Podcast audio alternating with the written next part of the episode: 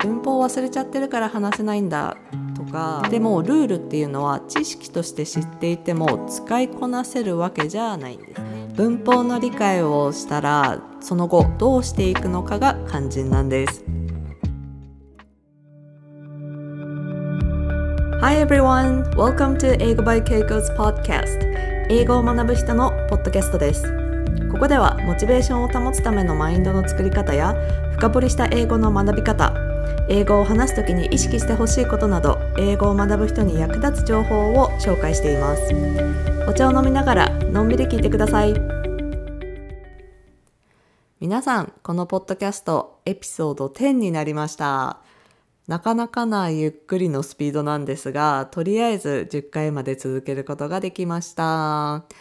最初は誰が聞いてくれるかわかんないけど、とりあえずやってみようと思って始めたんです。でも、たまに再生回数をチェックすると、ちょっとずつ数が増えていたり、このチャンネルを登録してくれている人数がちょっとずつ増えているのが分かって、やっぱり嬉しいです。ありがとうございます。今日もお茶を飲みながらのんびり行きましょう。皆さんは何を飲みますか？私はアップルラベンダーティーを飲んでます。ハーブティーなんですけれども、やっぱりアップルが好きなのと、ラベンダーのお茶も結構好きなので、このアップルラベンダーティーの組み合わせのお茶よく買って飲んでます。では本題に入りましょう。英語って思うように話せないって感じてる人は多いと思います。英語で会話をしてみてもこんなに言いたいことが言えないものなのかって感じる人も多いんではないでしょうか。しかも学生時代あんなに勉強したのになぜ？って思いますよね。そんな人たちとたくさん出会ってきました。そしてそういう人たちがよく言うのはやっぱり文法をやり直さなきゃとか文法を忘れちゃってるから話せないんだとか単語が出てこないから単語をもっと覚えなきゃ言いたいことを言うには単語と文法だなどというように文法と単語の勉強を始める人が多い気がします。まああくまでも私の統計的になんですけれども今回はその中でも文法について取り上げていこうと思います。文法を学ぶっていうのは文の仕組みがわかるのでそれがわかれば言いたいことが言えるはずと思いますよね。過去のことを話したい時は過去形とか経験したことを話したいときは現在完了形とかいうのを知っていたらそれを話すときに使えばいいって思いますね。自分が言いたいことを文法を使って変換できるはずって感じます。あとはやっぱり文法をやろうと思う人が多いっていうのは学校の英語の授業の影響かもしれません。英語というと文法を重視してきた感覚が根強く残っているっていうことかもしれません。文法を使って文を組み立てたりしてきたので、そうすれば話せるという感覚があるんだと思います。まあでも、私も文法を教えたり、文法をベースにした英会話を教えてきたりもしましたが、どうも文法をやり直しただけでは話せるようにはならないって感じがします。きっと文法を復習をしたのに話せるようになってないなって感じてる人多いんじゃないでしょうか。まず文法についてちょっと見てみましょう。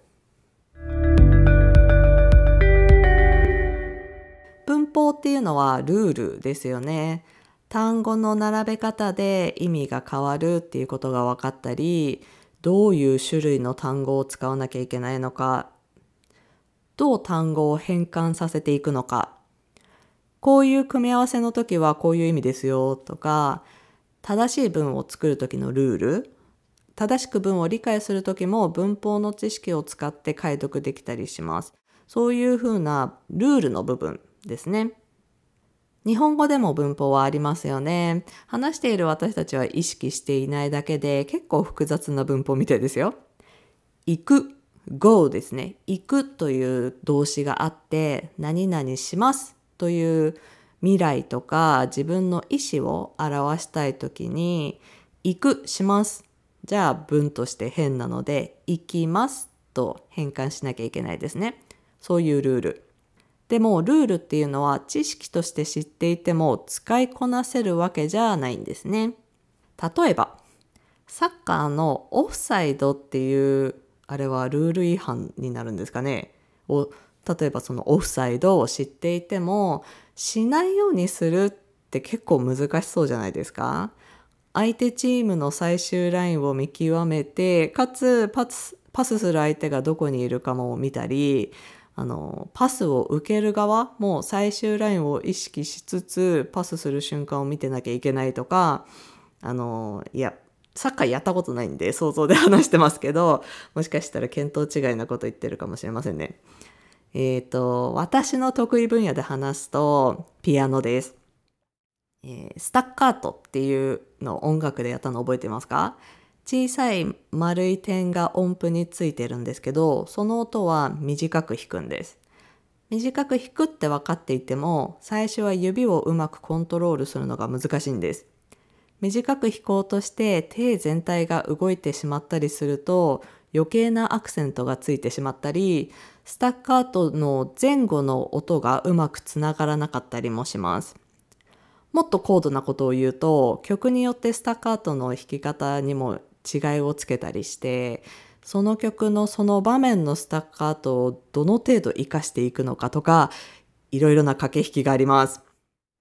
なのでルールとして知っているのと実際曲の中でそれをやってみるっていうのは全く次元の違う話だと思うんです。知識をうまく使いこなすにはスキルが必要です。スタッカートは短く弾くと知ったらその後は上手に弾けるように指のコントロールを覚えて繰り返しその箇所を練習します。さらにもっと使いこなせるようになるにはいろんな曲でスタッカートを経験し曲の雰囲気など総合的に考えて学んでいく。そういうことを経て感覚的に直感的に使えるように落とし込んでいかなくてはいけません。文法も同じだと思うんです。文法の知識を入れたら次はそれを使いこなすスキルを身につけなければいけません。だから文法の学び直しをして終わっている人は知識を入れただけで話せるようにはなりません。いや、ここであの勘のいい人とか器用な人はうまく文法を考えて話せたりすると思うんですけど残念ながら世の中そんな人ばかりじゃないです。文法を実践で活かすというところまで持っていくには、やっぱり練習とトレーニングです。そして、こんな場所でも使えるな、こういうパターンでも使えるな、とか、使うときはここを気をつけないといけないな、ということを学ぶ必要があると思います。まさにこの practice, practice, practice なんですね。この practice, practice, practice ってよく音楽をやっている人では聞く表現なんですけど、していますか？もうすべてはね、練習なんです。音楽やるなら練習しなきゃいけない。そこであの、有名なジョークというかストーリーがあって、あの、ニューヨークにとっても有名なコンサートホール、カーネギーホールってあるんですね。音楽家としたらそこで演奏できるっていうのは大変名誉があることなんです。有名な人がたくさんコンサートを開いています。ニューヨークの街でそのホールに行きたい人が How do you get to Carnegie Hall? って聞いたんです。たまたま質問した相手が有名な音楽家だったので、その人の答えは practice, practice, practice って答えたっていうストーリーです。質問の仕方が単純に道順を聞いたっていう風にも捉えられれば、カーネギーホールっていう素晴らしいホールで演奏するにはどうしたらいいっていう質問にも捉えられるわけなので、こんなジョークがあるんです。話がそれましたが、文法の理解をしたら、その後どうしていくのかが肝心なんです。practice, practice, practice なんですけど、どんなことをしていったらいいのか考えてみましょう。まずは学んだ文法を使った文をパッと作れるようにしないといけないですね。例えば疑問文だから B 動詞が前に来てなんて考えていたら会話では遅いので単語の順番を暗記するくらいに覚えてパッと話せるようにトレーニングしましょう。何度も文を作って何度も口にする。口に染み込ませて自動的に文が来るようになるまで練習しましょう。文が作れたとしてもその文を正しいシチュエーションと正しい意味で使えていないといけないですね。使われ方や使われる場面も学ぶことが大事です。過去の話をしているから過去形という考えだと今の会話って過去形かなっていう風なのを考えなきゃいけないのでやっぱり遅いですね。なので週末何をしたか聞かれたら過去形みたいに自動的に反応できるようにしておかなきゃいけません。それには実践とインプットかなと思います。たくさん実践をする中でこういう時はこの文を使うという経験を積んでいく。あとは本やドラマなどを見てインプットしていくといいかもしれません。この正しいシチュエーションで使うっていうことで言うと、文法は日本語訳だけで理解しないように気をつけてください。何々しましたは過去形、何々しますは現在形と覚えていると、ズレが出てきます。よくあるのが現在形のズレですね。〇〇しますというのを現在形と覚えている人が多いんですけど、例えば、私は電車で会社に行きますというのは習慣、いつもこうしてますということを話しているので、英語でも現在形を使うのはいいんですけど、私は今日フランス料理を食べに行きますというのは習慣じゃなくてこれからすることを話すので現在形ではないですね。どちらも行きますって言ってはいますけど英語は違う文法を使わないといけないです。それを〇〇しますは現在形と覚えていると間違えてしまいます。